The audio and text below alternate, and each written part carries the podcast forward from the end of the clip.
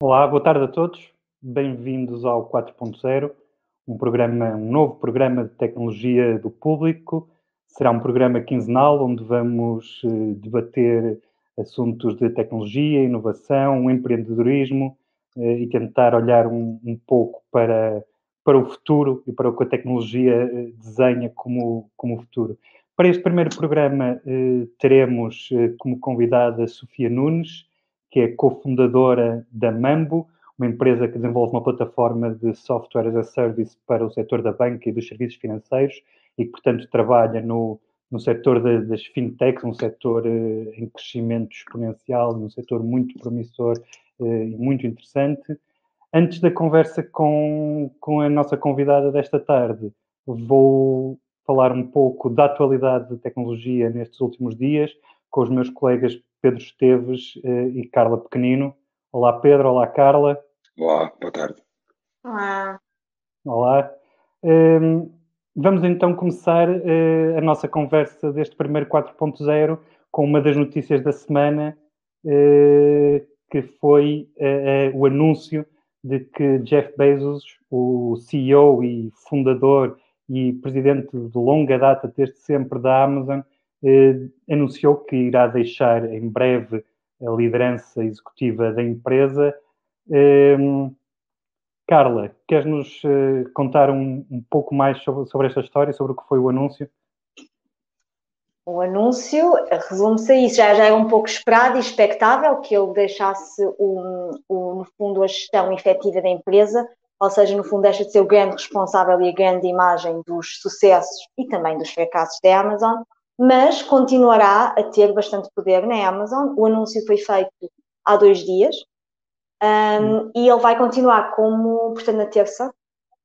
Portanto, ele vai continuar como chair executivo, ou seja, continua, no fundo, a ser responsável pelo conselho de administração da empresa, um, mas já não será responsável pelas decisões, pelas grandes decisões. Sim, diz. O que é, é muito típico, isto, isto tem, tem, vindo a acontecer, enfim. Uh, o Jeff Bezos fundou a Amazon em meados da década de 90, tem liderado Sim. a empresa desde então eh, já vimos os fundadores saírem das lideranças executivas de outras grandes empresas de tecnologia. Aconteceu com a Google, com o Larry Page e o Sergey Brin. Eh, aconteceu, obviamente, com, com, com, a Apple. Já aconteceu há alguns anos com a Microsoft, que era uma, uma empresa também mais antiga. Eh, e, e Bezos decidiu que era, que era agora a altura de se começar a afastar. No momento em que a Amazon está a crescer imenso, em parte por causa da pandemia, em que ele ganhou, ou melhor, juntou à sua já gigantesca fortuna eh, muitos milhões de dólares no, ao, ao longo do último ano, eh, o que deu aso até a algumas eh, críticas e alguma discussão, porque é um é daqueles casos de um super rico que se tornou muito mais rico eh, durante a pandemia numa empresa que, que é também conhecida e que tem, e que tem, tem estado no centro de várias polémicas sobre, sobre a questão como trata os, os seus trabalhadores, tipo, que é uma empresa que depende muito de trabalhadores de armazéns que são eh, eh tipicamente eh, muito, eh, têm, têm salários muito inferiores aos que se praticam no, no setor da, da tecnologia. Eh, mas sim, sim mas e é, e é giro que tu notas isso porque eu acho que ele, o Jeff Bezos, como tu disseste, este ano ganha um imenso dinheiro e se eu não me engano, o Robert Drake, que é um economista norte-americano e que já foi o secretário de Estado do Bill Clinton, fez, foi ele que fez uns cálculos e publicou no Guardian que com o dinheiro que o Jeff Bezos ganhou em 2020, ele poderia ter dado 105 mil dólares a cada trabalhador da Amazon, que são é verdade, eu, eu, enormes. Eu vi essa conta, é.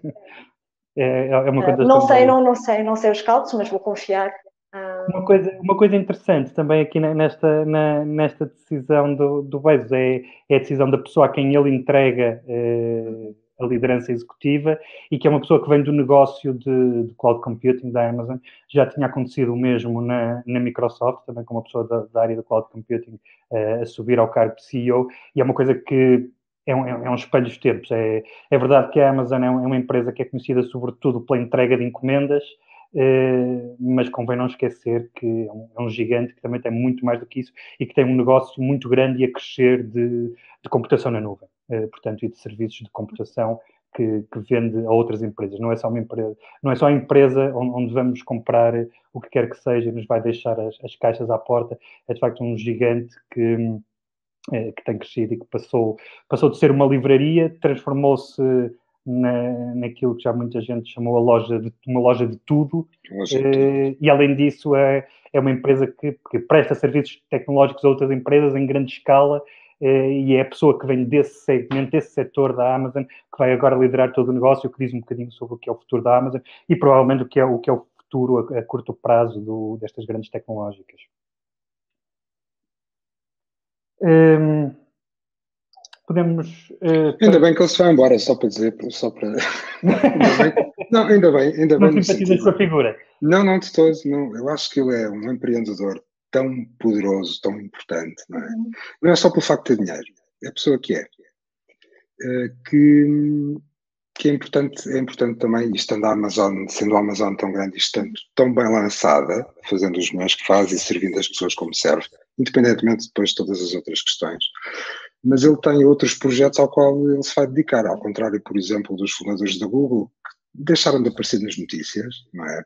Praticamente, eh, tanto quanto me foi dado a uhum, perceber. Uhum, uhum. Eu acho que a gente não vai deixar de ouvir falar nele. Não, é? não vamos por causa da, da Blue Origin, a empresa de exploração uhum. espacial. Sobretudo, é? uh, recordando para quem não segue estas coisas com, com um olhar mais atento, o Jeff Bezos ele comprou, comprou uh, por exemplo, o Washington Post há uns anos, uhum. ah, conseguiu, é conseguiu pôr o Washington Post sim, a fazer dinheiro, mas aquilo que é, ou que será a partir do foco principal de investimento e dedicação dele será a Blue Origin, que é uma empresa de viagens espaciais portanto, uma concorrente, digamos assim, da, da SpaceX. Eh, ele tem, ele, Jeff, sim. Outra, mas curiosamente, as duas pessoas mais ricas do mundo neste momento. São duas pessoas têm um foco na exploração espacial. Resta saber quando é que o Elon Musk vai sair e dedicar-se, sair da Tesla para se dedicar só à, à, exploração espacial, não sei. Mas o, mas o Jeff Bezos tem essa ambição lunática, literalmente, de ir à Lua e de, e de conquistar o espaço, de tornar a viagem Bom, espacial uma coisa, sim, eh, de tornar a viagem espacial uma coisa a que qualquer pessoa com dinheiro pode aceder.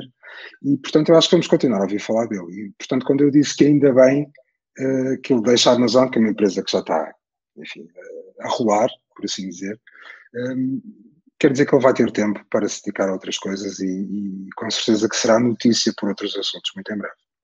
Ah, Mas há também quem tenha dito que foi uma estratégia de marketing a saída. Um, é para, no fundo, ofuscar dirá, é? a atenção das dirá. outras É razoável, quer dizer, obviamente nenhum de nós faz a mais pequena ideia do que vai na cabeça do Sr. Bezos, mas uh, é razoável que ao fim de mais de 25 anos eh, à frente da empresa queira experimentar outra coisa e como o Pedro disse, se calhar quer se dedicar a, a, ir ao espaço e, e, e, investir noutras coisas. Mas sim, acho, acho, que, acho que vamos, vamos provavelmente continuar a, a ouvir falar dele.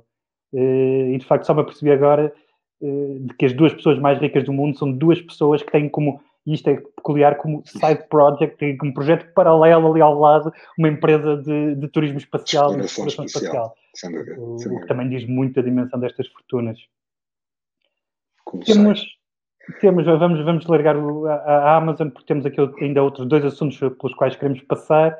Um, um deles é, isto é, é quase uma reedição do que já aconteceu noutros países, nomeadamente aqui na Europa, é que esta guerra eh, na Austrália entre, entre o Google e os, e os legisladores australianos, eh, que está a levar o Google a ameaçar sair da Austrália e a Microsoft a ver aí uma, uma oportunidade. Queres, Carla, resumir aqui as, as a discussão? O, o, resumo, como tu disseste, é uma edição 2.0, 4.0 da guerra entre o Google e um, os sites de notícias, essencialmente o governo australiano quer já há algum tempo definir legislação para obrigar as grandes tecnológicas, especialmente a Google e o Facebook, a pagar pelos certos de notícias que, que apresentam. Ou seja, se utilizamos um motor de busca para pesquisar algo e vamos às notícias, aparece realmente o título e um pequeno resumo do que é que a notícia se trata e o governo australiano quer que a Google pague para isso, porque acredita que está a usufruir uh, em excesso do trabalho dos jornalistas. Um, a Google não quer pagar, acha que é um abuso, acha que é excessivo e ameaçou em janeiro retirar o motor de busca da Google, da, da Google da Austrália E, e a ponto da situação é este, com isto a Microsoft, que por acaso e curiosamente não é visada uh, no código australiano, diz que está disposta a que o Bing seja o próximo grande motor de busca australiano. Sim, o Bing, nós, nós estivemos a ver quando, quando estávamos a, a, preparar este tema para o programa, que tem uma, audiência, que tem uma audiência residual uh, no mundo, já, já era sabido. Aqui em Portugal, nós vimos e fica a informação, não chega aos 3% de, de audiência. Uh, Pedro, qual, é, qual é a tua postura em relação a este uh, domínio da Google deste mercado, de, de mercado de busca? Uh, e isto, só para, só, para, só para ressalvar, obviamente o, o, tema dos jornais e do Google é antigo, uh, nós, nós trabalhamos num jornal que, como os outros em Portugal, tem uma determinada posição sobre isso, uh, mas o, o, que é que te parece? Achas que de facto o, o Google tem aqui um, um, poder excessivo na forma como pode ou como tem vindo a usar os, os conteúdos dos jornais ou, ou presta um serviço útil? Para onde é que inclinas? eu acho que presta um serviço útil e tornou-se um, tornou-se se calhar grande demais, mas não podemos fugir disso. Eu acho que é por aí a reflexão que temos que fazer é essa, que é perceber aqui uh, o interesse que há para um motor de busca em uh, partilhar e ganhar dinheiro com notícias feitas por outros. E, e, acho que às vezes há aqui um bocadinho de hipocrisia nesta conversa, porque os, os, motores de busca são também responsáveis por grande parte do tráfego dos jornais do mundo todo. Essa é, é, é a questão. Essa é que é a questão. É, é a questão. E isto, isto, são, isto, são, dados públicos. Nós, o público já chegou a ter um terço do tráfego a vir do Google. Portanto, é muito hipócrita um jornal, seja qual for, e haverá outros jornais com mais tráfego, mais tráfego, em termos percentuais, um valor mais elevado do que este.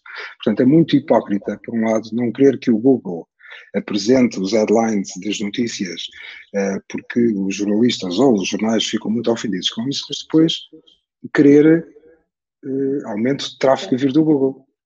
Quer dizer, Sim, é, é, a reflexão tem que ser essa. Não é? Isso aconteceu aqui na Europa. Nós tivemos uma, uma disputa com os jornais na Alemanha, em, em Espanha. Espanha. Em, em nenhum desses casos correu bem para os jornais, na verdade. Em, em Espanha, o Google acabou por encerrar o Google News na altura, numa altura em que a legislação o obrigava a pagar aos jornais obrigava o Google a pagar aos jornais para estarem no Google News, os jornais não podiam abdicar desse pagamento, então o Google acabou por encerrar o Google News. Na Alemanha também não correu bem para os jornais, e de facto é, é, é Acho que é aquilo que Na Alemanha desistiram é... logo, aliás.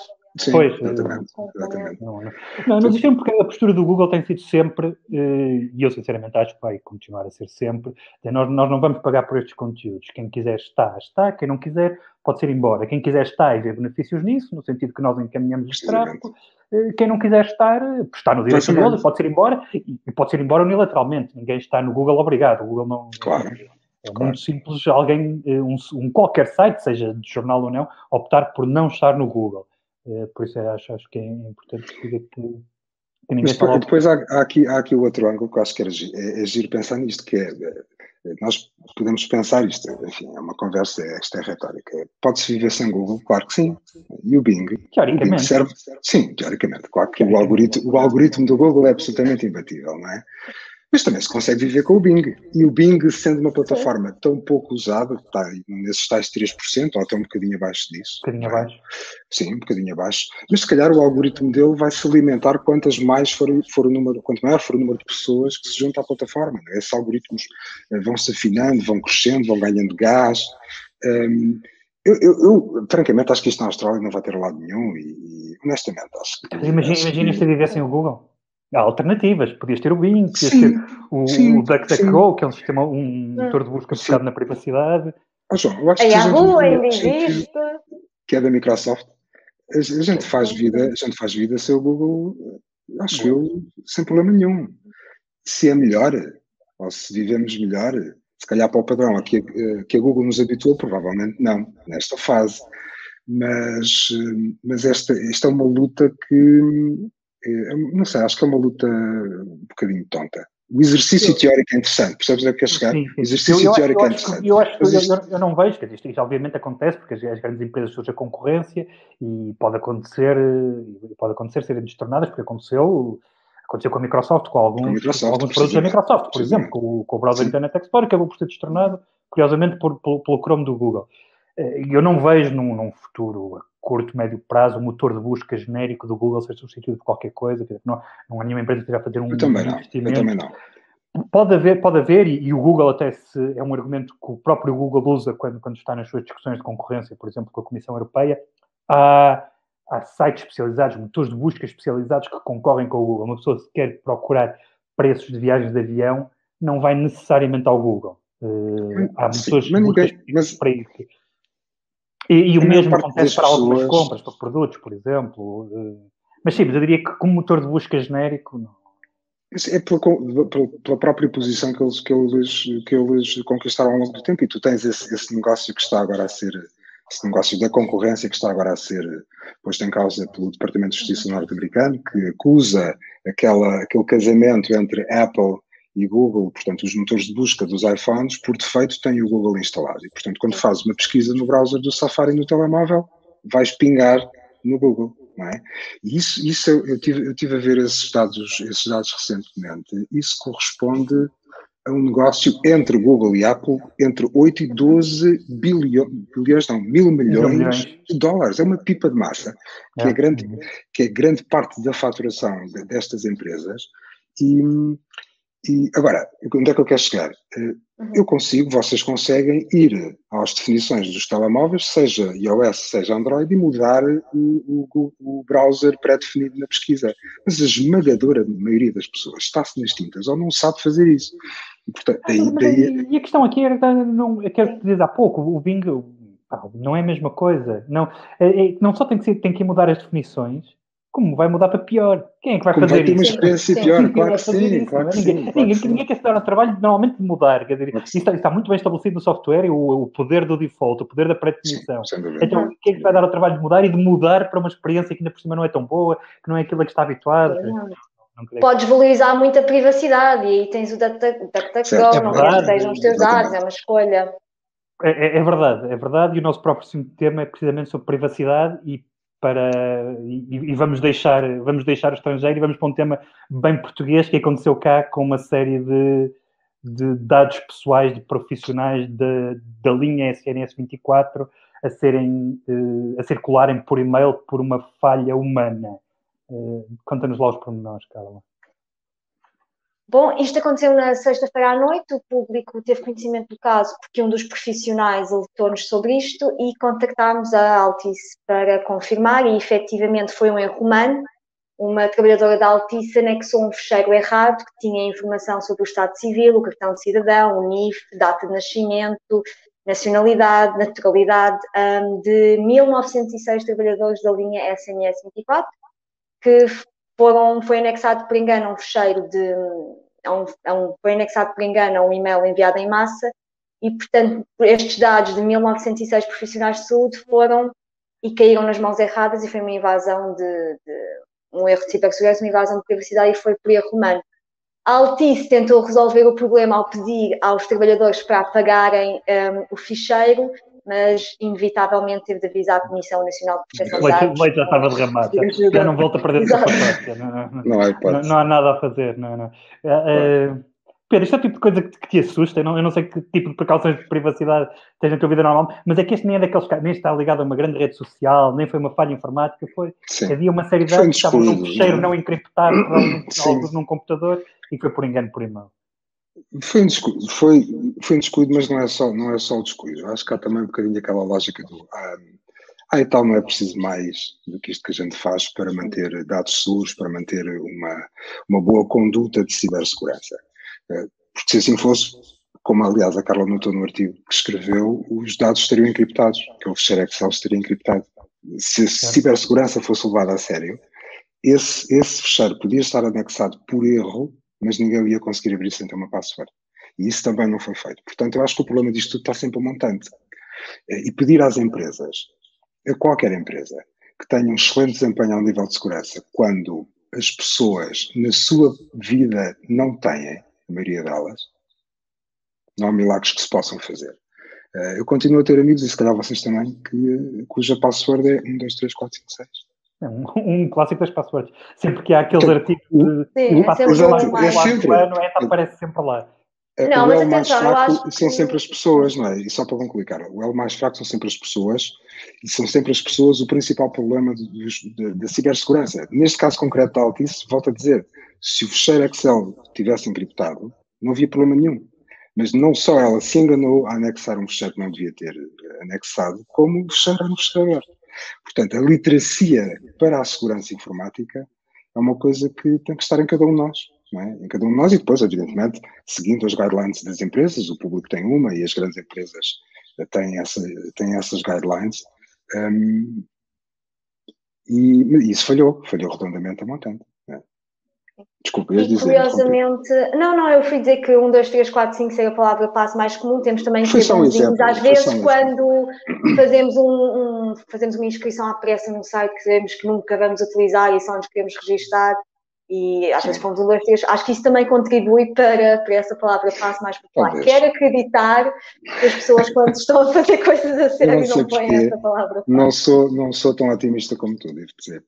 Ah, Mas, mas queria dizer sobre isto, curiosamente, hum, o- estes erros de, de engano e o misdelivery, que é enviar a coisa errada à pessoa errada, eu estava a ver e é o quinto erro de cibersegurança por erro humano mais comum, segundo uma investigação da Verizon, que é uma empresa de telecomunicações norte-americana. O anex, desculpa, não sei se percebi. O anexar os fecheiros errados. é Ah, o o quinto enviar a erro. coisa erra- é mais comum de cibersegurança. Quando diz, quem é que nunca enviou um e-mail para, uma, para a pessoa errada?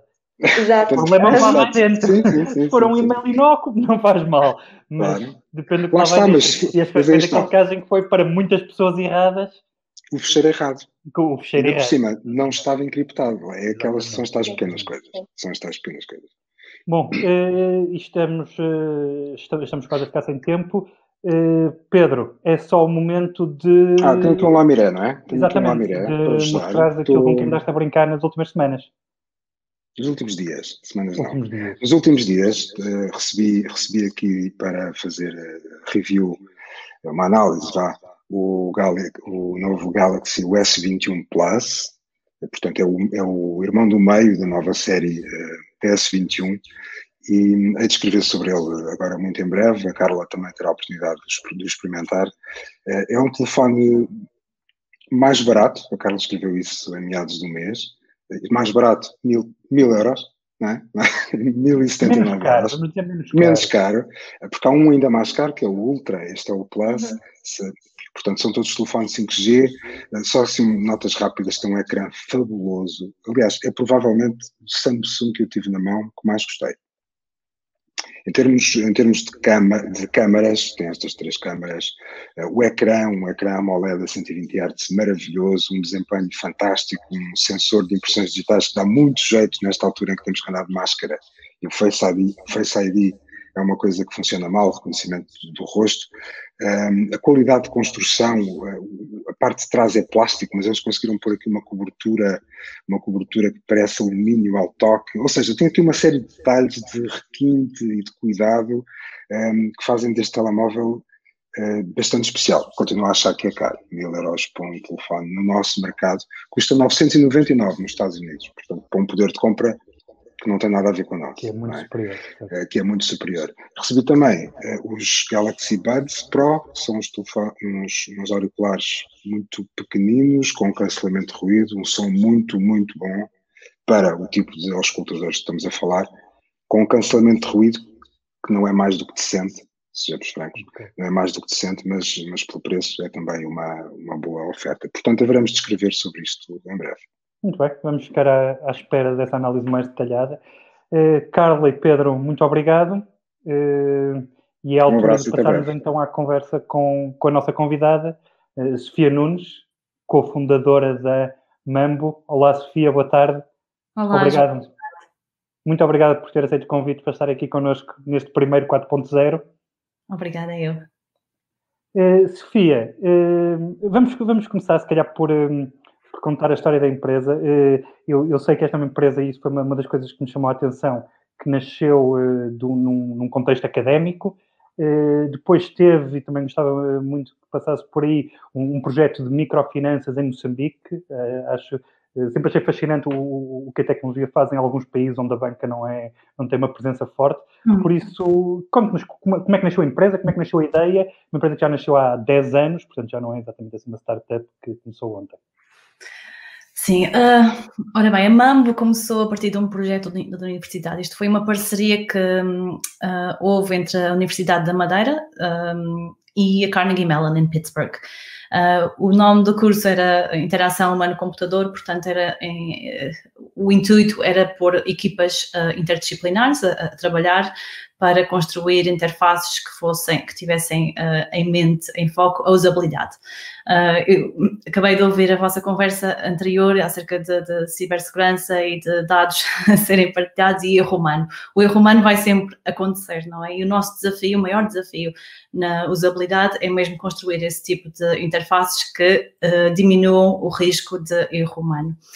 E então foi, foi durante esse, esse mestrado que eu conheci os meus dois futuros cofundadores, nós um, o nosso projeto final uh, foi patrocinado pela Promosoft, na altura uma empresa de software bancário que um, nos enviou numa missão para Moçambique, no fundo, para fazer uh, alguma investigação sobre uh, a possibilidade de oferecer uma capacidade móvel aos bancos, os bancos que eram clientes da Promosoft.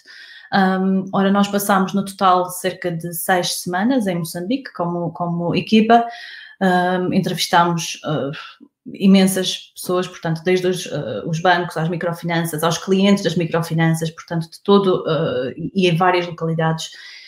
E quando voltámos. Um... Eu, eu, eu, vou só pedir para, para, para esclarecermos para toda a gente e, e lhe pedir que explicasse um bocadinho melhor o que é a questão de, destas microfinanças.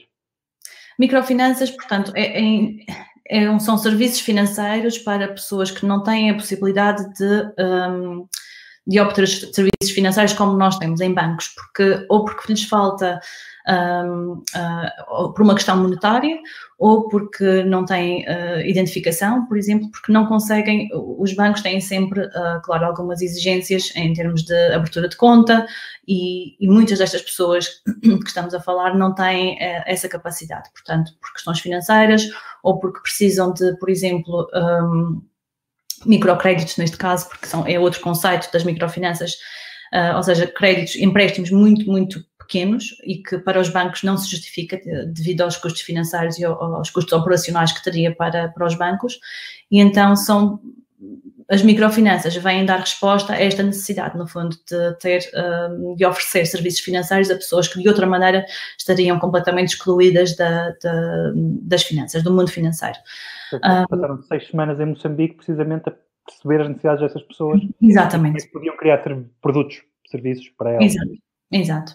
E, e, foi a partir daí que a ideia para a Mango surgiu. Portanto, nós uh, fomos com essa missão de, de, investigar o que é que seria uma opção móvel para, uh, para os bancos de quem estas. Uh, com quem a ProSoft trabalhava, no entanto, vimos que mais do que isso, o que estas instituições precisavam era de uma solução que lhes permitisse gerir todos os dados e toda a informação e todas as operações, no fundo, que têm um, com estas pessoas. Um, porque nós vimos exemplos uh, caricatos, mas que realmente são, são, eram bastante reais, de pessoas que, por exemplo, um, instituições que tinham dados, uh, e agora novamente questão da, da, segurança dos dados, dados dos clientes, dados de contas, tudo em, em folhas Excel, algumas em papel uh, papel e caneta, portanto, tudo guardado em, em, gavetas, em tudo com mínima, os mínimos, os mínimos de segurança. Portanto, nós vimos que a necessidade, mais do que essa solução móvel, era para uma uh, solução que realmente desse resposta a esta outra necessidade. E foi aí que propusemos. Um, na altura não era, não se chamava Mambo ainda, propusemos esta solução. O, a Promosoft não, não, não pôde prosseguir com, com, o projeto na altura, nós ainda considerámos que era uma boa ideia e, e foi em 2010 que começámos um, a desenvolver o produto, portanto, o que seria a, a Mambo eventualmente uh, em, em Stuttgart, na Alemanha. E agora tem sede em Berlim, não é? Um, a sede é em Berlim, um, temos escritórios agora um pouco por todo o mundo, portanto, é, Londres, uh, Amsterdão, Singapura, Sydney, Miami. Um, estamos mas um cresceram, bocadinho. Mas... Cresceram não só geograficamente, cresceram para lá do, do setor das microfinanças. Vocês trabalham Sim. com empresas uh, tradicionais de financiamento, Sim. trabalham com alguns dos novos bancos, aqueles bancos que são exclusivamente online, como o N26, por exemplo, está na vossa lista de clientes. Eh, como é que se deu este, este crescimento? Como é, que, como é que foi esta sim. passagem? Uh, no início, sim, de facto estávamos muito uh, focados nas microfinanças e, uh, e foi assim que começámos. Portanto, desde o início, no entanto, não seria. Se olharmos ao perfil de cliente e ao perfil de, de, de instituição e de empresa que nos procurava, sempre foi. sempre foram as mais as que tinham inovação mais em, em, em foco. Portanto, não eram as instituições de, de microfinanças que. Um, Deixe-me dar só um passo atrás. Nós também estávamos a oferecer um modelo que não era muito comum na, na, no mundo financeiro. Portanto, o serviço, de, o software como serviço não era comum e não era algo que fosse muito fácil de aceitar para estas instituições, porque Uh, o facto de terem os dados deste, que neste momento estavam no computador, estavam em papel, estavam numa folha de Excel, de repente desaparecerem e, e serem uh, guardados num servidor fora do alcance em que elas não, em que as pessoas não tinham uh, acesso, era muito assustador na altura. Estamos a falar há 11 anos atrás. Portanto, nós desde o início começámos a trabalhar com, com, instituições, com pessoas e com empresários que tivessem mais esta noção de tecnologia, que tivessem um bocadinho mais de, um, deste, desta noção em, em, em, mente. E a partir daí um, foi, não foi propositado, portanto no início nós nem, nem tínhamos uh, equipa de marketing, nem, nem nenhum poder para fazer tal, mas foi o interesse, foi um bocadinho orgânico, no fundo, foi o interesse que vimos do mercado um, de outro tipo de instituições, portanto, neste caso, um, bancos, uh, eventualmente, instituições de crédito, mas também vimos, uh, por exemplo, um, empresas de telecomunicação, Uh, ou seja, qualquer uma que estivesse, qualquer empresa que estivesse a fornecer serviços financeiros e que nos procurasse, nós estávamos a, dar, a conseguir dar resposta. E foi aí que começámos também a ver realmente há outra oportunidade, há uma oportunidade, há um mercado que precisa desta solução, precisa de serviços como o nosso, e, e daí a divergência, começámos a divergir um bocadinho para outro tipo de instituição, sim. Quando diz serviços como o vosso, é a lógica de software as a service de, de plataforma bancária e financeira que, que vocês oferecem.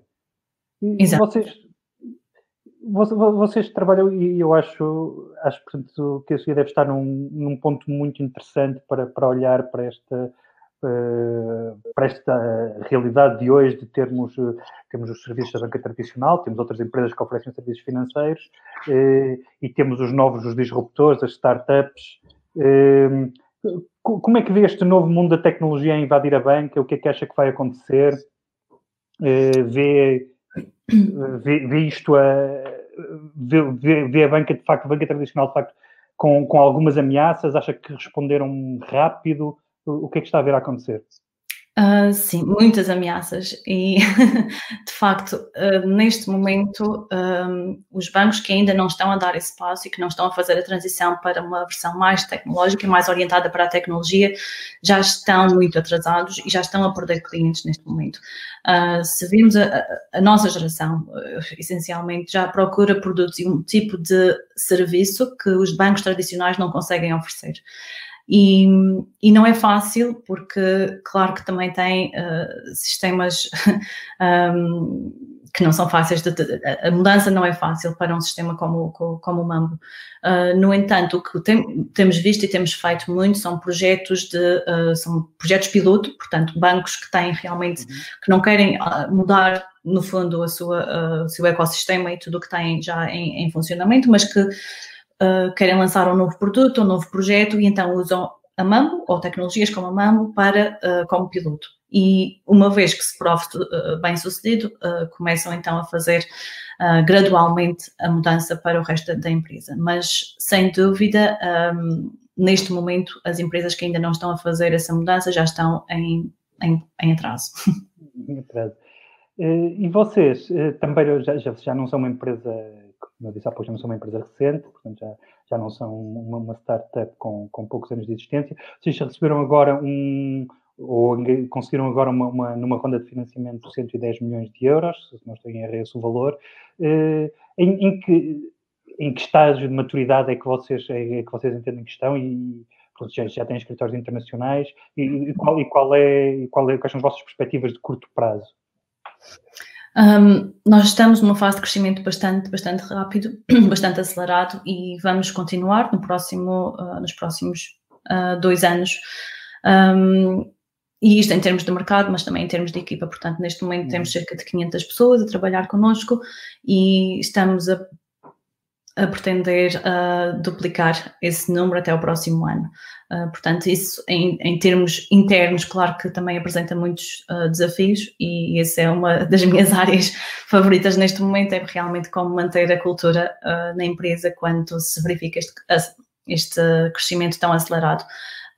mas vamos utilizar esses 110 eh, milhões de euros nesse sentido, portanto, no crescimento de, de, mercados, portanto, expandir para outros mercados onde ainda não estamos presentes, mas também na nossa, um, na nossa equipa. É, é, é, isso que falava há pouco, é uma boa questão, e para mim só como pergunta final, como é que se mantém a cultura de uma empresa e o ADN de uma empresa que cresce muito rápido e que quer aparentemente agora num ano duplicar de 500 para, para cerca de mil funcionários? Essa é a questão de ouro que eu tento resolver todos os dias. Não é fácil, não é fácil, um, mas o que eu digo sempre e o que, que tentamos ter sempre em mente é vamos sempre cometer erros, é, é inevitável, claro, uh, mas temos também de ser rápidos a agir sobre esses erros. Portanto, se, se temos as, as, pessoas erradas, um, isso só se vai propagar se deixarmos as coisas acontecer e se, se continuarmos a, a, a deixar isso acontecer. Portanto, ter sempre um, a noção de que, sim, erros vão, vão continuar a acontecer, mas que se agirmos rapidamente, vai passar também, claro, a mensagem. E agir rapidamente não me leva a mal, não estou a dizer despedir a pessoa, claro, mas um, ter essa conversa, uh, ter a conversa e porque nós temos muitas culturas na MAMB neste momento, não só uh, em termos de nacionalidades, mas culturas diferentes, backgrounds diferentes, portanto, tudo isso é, é, é necessário um constante trabalho de um, é, é, ter muita, muita atenção à colaboração que se estabelece, às relações que se estabelece, à comunicação, tudo aquilo que fazemos na MAM e tudo aquilo que queremos dar o exemplo, temos que estar um, bastante cientes do que, um, do que está a acontecer à, à, nossa volta. E nesse, nesse sentido temos tido sorte até agora, mas claro, nesta fase é, muito, é, é um desafio muito grande e temos que ter muita atenção uh, a todos os aspectos, sim. Muito bem. Qual é, o maior, qual é o maior desafio que vê pela frente a curto prazo para, para vocês como, como empresa neste setor? Uh, se tivesse que isolar assim uma questão que diga isto vai ser uh, a nossa grande, o nosso grande obstáculo a ultrapassar, o nosso grande desafio, o que, o que é que apontaria? Uh, da minha perspectiva, continua a ser a, a, a, parte das pessoas, portanto, a parte da cultura. Eu acho que isso é fundamental numa empresa. Um, nós podemos ter a melhor estratégia do mundo, uh, todo o dinheiro do mundo, mas a estratégia não vai, uh, não se vai concretizar se não tivermos uma equipa que vá suportar essa estratégia. E, portanto, isso para mim continua a ser fundamental e crucial numa fase destas e em qualquer fase da empresa, mas principalmente neste sentido de uh, crescimento tão acelerado como nós estamos, acho que é, para mim, é o maior, a maior preocupação. Muito bem. Sofia, muito obrigado. Obrigada. Terminamos aqui a nossa conversa. Muito obrigado também a todos que nos estiveram a acompanhar neste primeiro 4.0 e vemo-nos daqui a 15 dias. O público fica no ouvido.